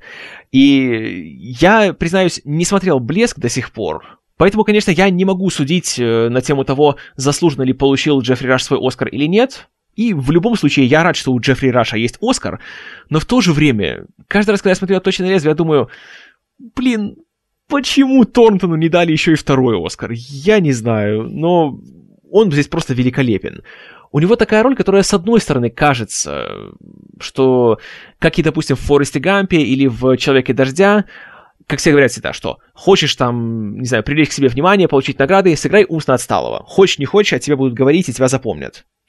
Тут была такая опасность, но в то же время, в отличие от тех фильмов, ничего плохого о них не говорю, но все-таки роль Торрентона здесь и его актерская работа гораздо менее броская. Карл запоминается, он колоритный персонаж, он яркий, но в то же время есть сцены, в которых, несмотря на то, что он присутствует и даже сидит на первом плане, нет такого чувства, что фильм вращается вокруг него. И часто Торнтон режиссер позволяет остальным скажем так, перетянуть на себя свет прожекторов, а Торнтона актера он отодвигает немножко в сторонку. Вот это меня до сих пор впечатляет, и э, я считаю, что многим режиссерам-дебютантам следует поучиться у него, как одновременно и режиссировать, и играть в фильме. И несмотря на то, что Карл кажется таким немножко гиперболизированным персонажем, э, и в менее умелых руках он бы превратился просто в собрание идиосинкразий, здесь же он реально получается живым человеком. И чем дальше фильм заходит, тем больше веришь, что такой человек на самом деле может существовать, и что на самом деле на него все могут также реагировать. Потому что почитаешь описание и узнаешь, что «О, Карл в детстве убил свою мать, он такой, знаете, страшный и опасный», и ожидаешь, что все будут его шарахаться и обходить его за версту, а в фильме же все принимают его на удивление спокойно и терпимо. Как говорит Торнтон, в этом, наверное, особенность местечковой жизни, в отличие от э, жизни в большом городе, где, конечно же, все сразу же подумали бы самое плохое и отошли бы от него. А здесь же все как-то гораздо добрее и гораздо спокойнее ко всему относятся. И что еще мне особенно понравилось в том, как Торнтон и написал, и сыграл Карла, так это то, что он э, практически весь фильм идет на одном, скажем так, уровне. Объясню, что я имею в виду. Как правило, в таких фильмах и в таких ролях у актеров обязательно бывает какой-то момент, когда они могут, знаете, блеснуть, как-то вот показаться. И, допустим, вот в том же Форесте Гампе, которого вы знаете, я обожаю от начала до конца, и Том Хэнкс там, конечно, великолепен, но даже там у него есть пара моментов, где понимаю, что тут уже мы видим не столько Фореста, сколько мы видим Тома Хэнкса, который хочет немножечко больше показать, что, что он умеет, поэтому есть сцена, где он стоит на могиле Дженни, где разговаривает с ней, где он рыдает, и мы видим, что, ну да, блин, актерище все-таки. У Торнтона ничего такого нет. И хотя есть множество сцен, где, казалось бы, немало есть фундамента для таких, знаете, всплесков эмоций, у Карла практически весь фильм если можно сказать, настроение почти одно и то же. Он все время спокоен, он все время как-то немножко на, своей волне, и даже моменты, когда он теряет немного над собой контроль, и то это происходит не потому, что его кто-то раздражает, потому что как раз он, на удивление, очень спокойно и очень пассивно терпит всякие оскорбления и унижения, которые в его адрес выбрасываются. Но при этом есть один момент, когда э, Карл, Фрэнк и Дойл сидят в комнате, и э, Дойл им начинает говорить, как сейчас все у них будет, потому что он сейчас собирается поселиться на совсем в доме Фрэнка. И когда у него начинается перепалка с Фрэнком, то уже здесь Карл начинает за него заступаться. We can't be no normal family with him living in a garage and coming in a damn bedroom at four in the morning carrying hammers and shit. Carl can stay if he wants to.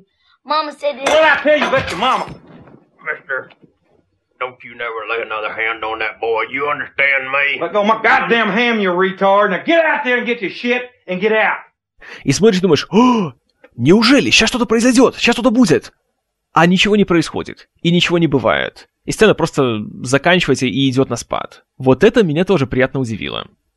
Но, конечно, то, что Карл почти весь фильм находится в одном и том же режиме, не означает, что он не развивается.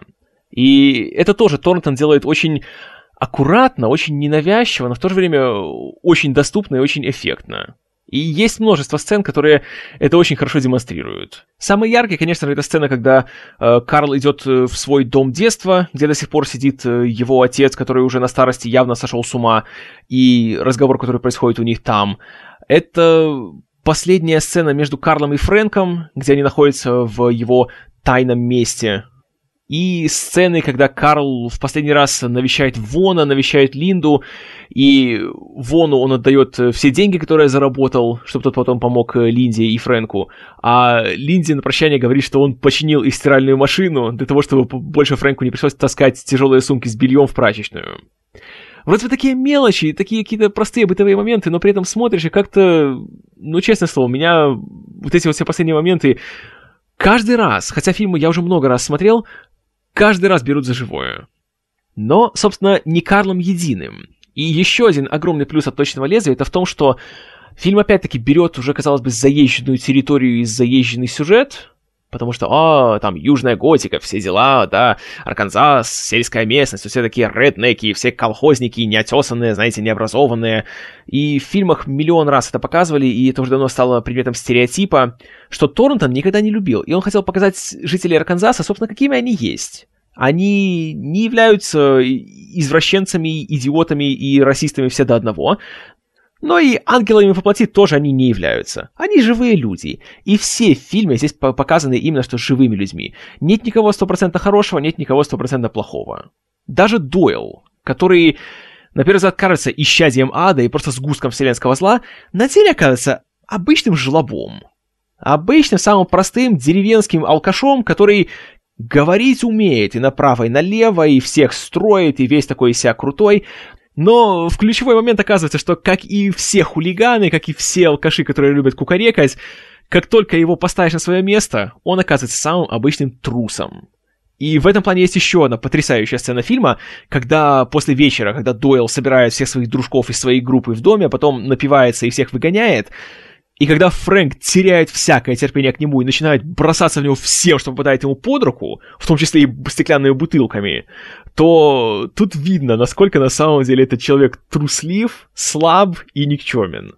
Да, он сволочь, причем еще какая. Но веришь в том, что такая сволочь в жизни на самом деле встречается. И опять же, он выглядит как живой человек, а не как карикатура. В случае с Воном, которого играет Джон Риттер, тоже было много рисков и много подводных камней, потому что, о, он гомосексуалист, о, он живет в Южном штате. Можно было... Много есть способов, как можно было оступиться с этим персонажем и с его сюжетом. Но ведь не оступился. Он просто есть. Да, он гей. Да, ему некомфортно в своем окружении. И все. И как же приятно видеть, что на этом все и ограничивается, и жизнь продолжается. И это не тот случай, когда э, это будет история о страшных гонениях и обо всем зле, которое таится в американском юге. Хотя этого тоже, конечно, хватает, но здесь Торнтон смотрит немножко не на это, и он смотрит более трезво и более спокойно. И он не превращает драму в мелодраму.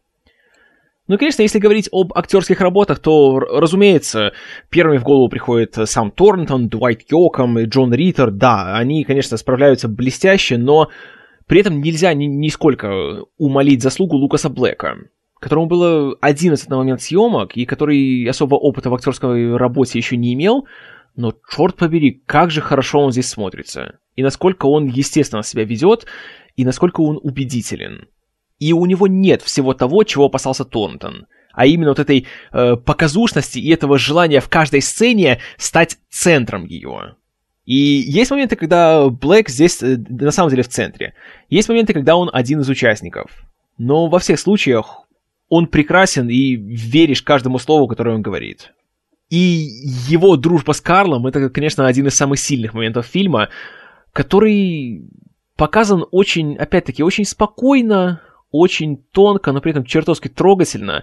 И когда в конце Карл делает то, что делает, то понимаешь, почему, и понимаешь, что Хотя его действия не то чтобы очень уж какие-то, знаете, достойные восхищения, но при этом понимаешь, что он это делал из хороших побуждений. И если так уже говорить высокопарно, то он, во-первых, видит в Фрэнке и его отношениях с Дойлом нечто из своего детства, потому что, как мы узнаем из рассказов Карла и из его визита к Роберту Дювалю, что его детство было, мягко говоря, тяжелым, а во-вторых, он видит и по тому же вечеру, что у Фрэнка есть весь потенциал к тому, чтобы самому сделать нечто, о чем он будет жалеть всю свою жизнь. Поэтому Карл берет на себя, грубо говоря, этот его грех, и он жертвует своей свободой, жертвует своей оставшейся жизнью, чтобы обеспечить более человеческое будущее этому мальчику.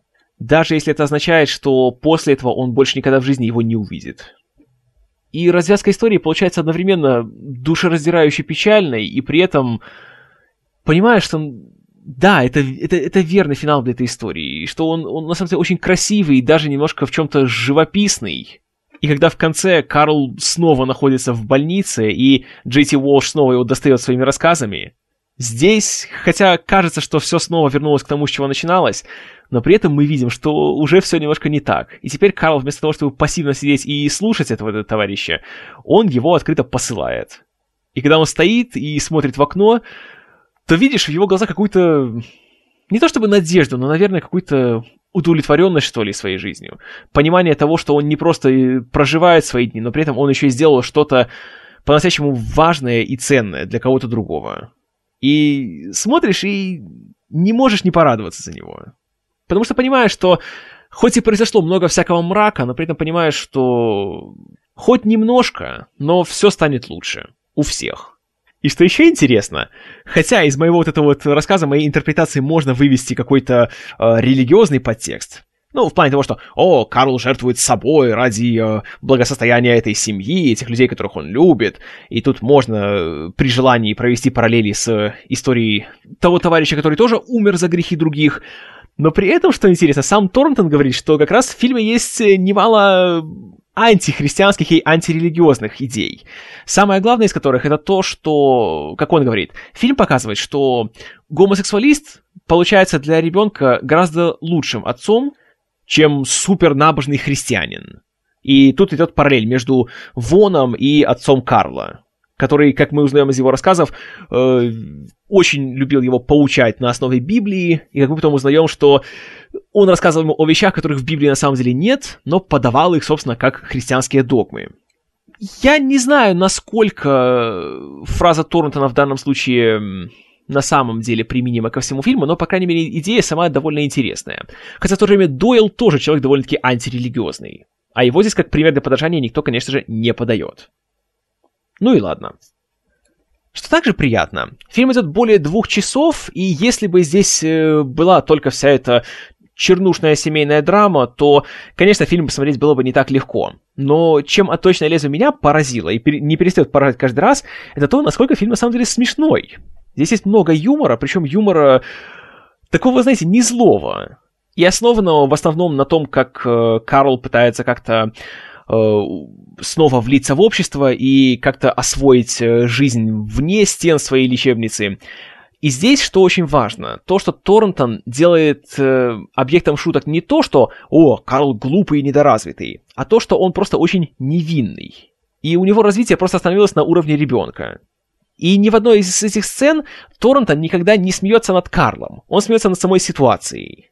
И от этого это смотрится гораздо приятнее и гораздо смешнее. Есть множество моментов, э, вроде того, как э, э, Карла пригласили домой к Фрэнку и Линде, и Вона тоже. И когда Вон подходит к двери, видит, что Карл там стоит. И спрашивает, тебя пригласили? Он говорит, да.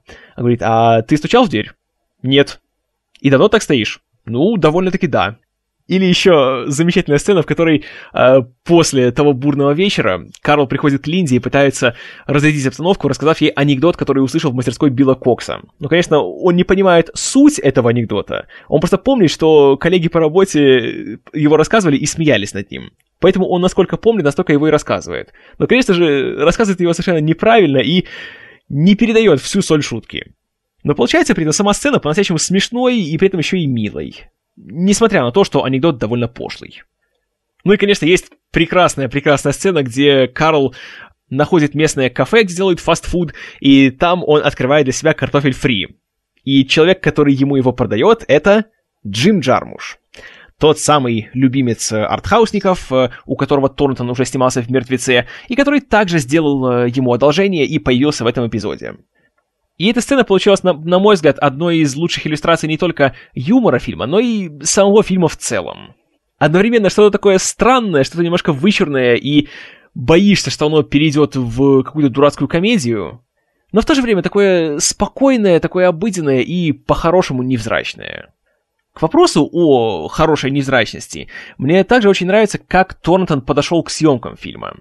Потому что одна из проблем многих режиссеров-дебютантов это то, что они считают, что вот мой первый фильм, моя визитная карточка, я должен вот зажечь, вот должен в каждом кадре показать, смотрите, какой я молодец, вот что я умею.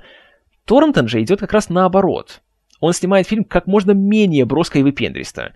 Тут очень мало крупных планов, тут э, очень мало как раз монтажных склеек. И фильм построен по большей части общими планами, в которых мы видим двух или троих э, главных героев. И многие сцены, особенно самые важные, самые ключевые, сняты как раз сплошными непрерывными дублями по 4-5 по минут. И вот в чем отличие хорошей съемки длинными дублями от плохой. Это то, что когда ты смотришь, ты не замечаешь то, что тут нет склеек, и сцена идет от начала до конца без каких-либо остановок. За последние 10 лет я посмотрел «Отточное лезвие», наверное, раз так 15 но только в последний раз, когда я уже готовился к этому подкасту, я сознательно начал обращать внимание на то, сколько длятся некоторые сцены. Да и тут тоже. Я уже смотрел и думал, ага, сейчас засеку, сколько длится эта сцена. Вроде смотрю на часы, вроде смотрю на фильм, а потом замечаю, что, блин, опять упустил. Потому что втянулся снова в события и перестал следить за тем, сколько времени это все занимает. А таких сцен как раз в фильме очень много. Это и монолог Карла в начале, это и тот самый злосчастный вечер в доме Фрэнка и Линды, это и последний разговор между Карлом и Фрэнком в конце.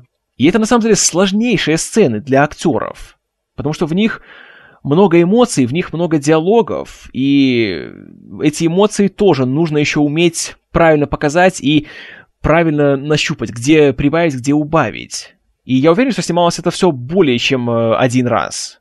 Но вот так вот от начала до конца все это каждый раз сыграть, это настоящее мастерство.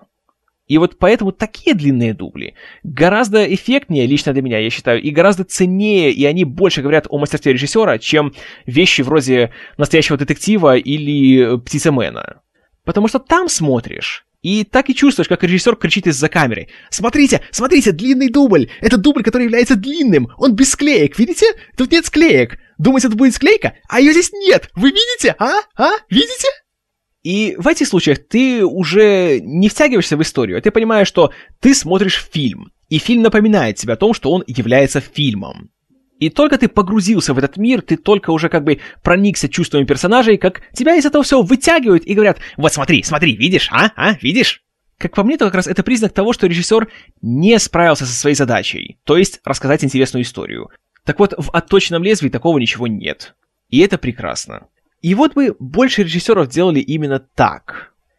Также, конечно, к вопросу о юморе, есть здесь Карл, у него есть его характерный голос, который в самом фильме вызывает э, интересные ощущения.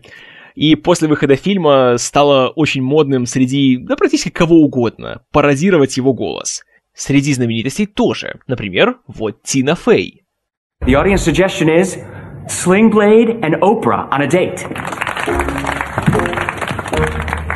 I sure do like them french fried potatoes. No, you don't, Oprah.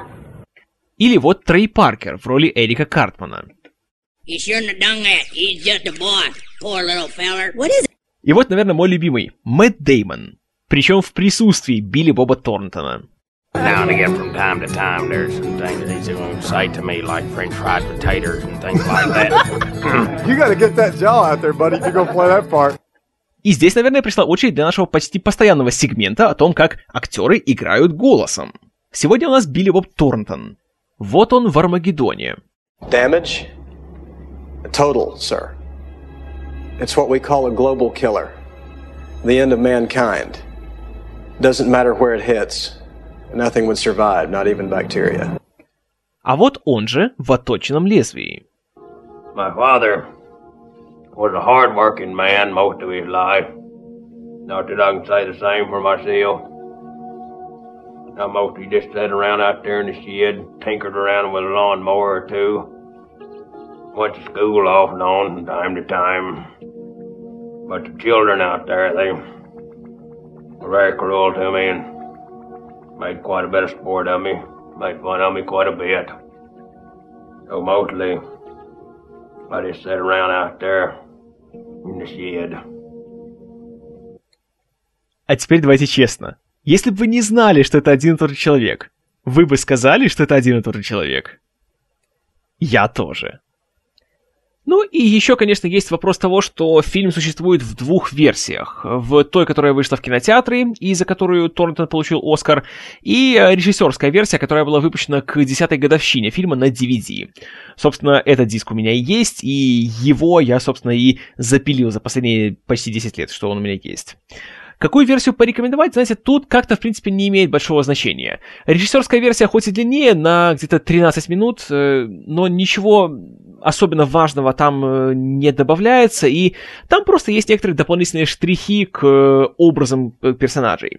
Наверное, единственный момент, который по-настоящему имеет большое значение, и который если честно, стоило бы оставить, наверное, и в кинотеатральном варианте, это сцена перед тем, как Карл идет домой к Дойлу, чтобы сделать то, что он сделает. И в режиссерской версии она длиннее где-то так секунд на 30-40 и показывает, что Карл, перед тем, как это сделать, он еще немножко колеблется. И потом он даже собирается уже уйти обратно, но потом он останавливается, все-таки меняет свое мнение и идет э, завершать начатое. Это интересный момент, и он показывает, что в этой сцене все тоже не так уж просто, как кажется, и принять такое решение тоже далеко не легко. Но в основном есть э, такие приятные моменты, вроде того, как э, Фрэнк э, вместе с Карлом идет к какой-то своей однокласснице, которой у него большие романтические чувства, а одноклассница всячески его стыдится и говорит, чтобы он ушел. Или, насколько я знаю, в оригинальной версии не было сцены, где Дойл со своей бандой едет за пивом и останавливается на светофоре, и там встречается с местным шерифом. То есть такие небольшие моменты, которые на самом деле вселенской значимости не имеют, но просто приятно дополняют картину. И тоже, несмотря на то, что фильм идет почти два с половиной часа, это не чувствуется. И смотрится он на удивление легко и быстро и приятно. И, конечно же, я его рекомендую к просмотру. Это великолепный фильм. Если бы я составлял свой список любимых фильмов 90-х, он бы 100% вошел, наверное, в первую пятерку. Я его уже очень много раз смотрел и посмотрю еще очень много раз. И для меня каждый раз он смотрится все так же интересно, как и в первый. И я ему ставлю с большой уверенностью 10 баллов из 10. Потрясающий фильм. Рекомендую всем и каждому. И на этой сверхположительной ноте позвольте сказать вам спасибо за внимание. С вами был Киномен.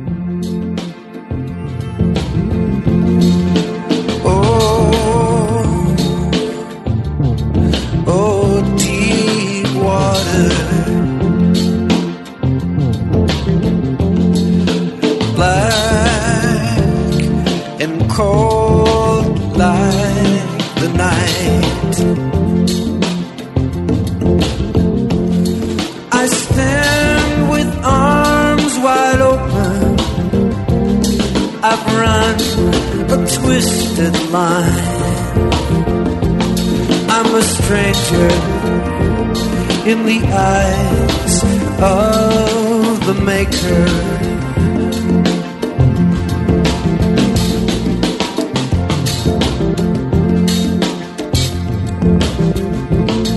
I could not see for the fog in my eyes.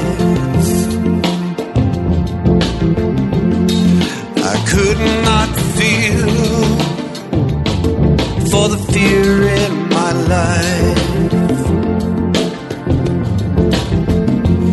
And from across the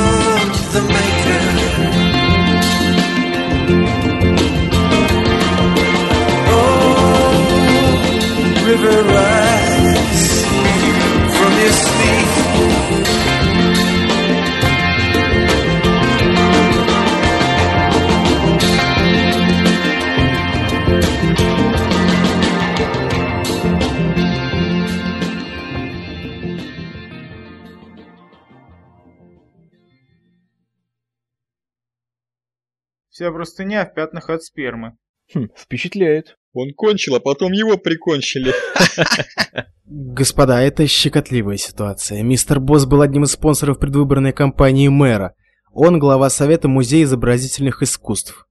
Ты же говорил, он звезда рок-н-ролла. Звезда рок-н-ролла на пенсии. Очень ответственная и уважаемая звезда рок-н-ролла. А это что такое? А это похоже на очень ответственный и уважаемый кокаин.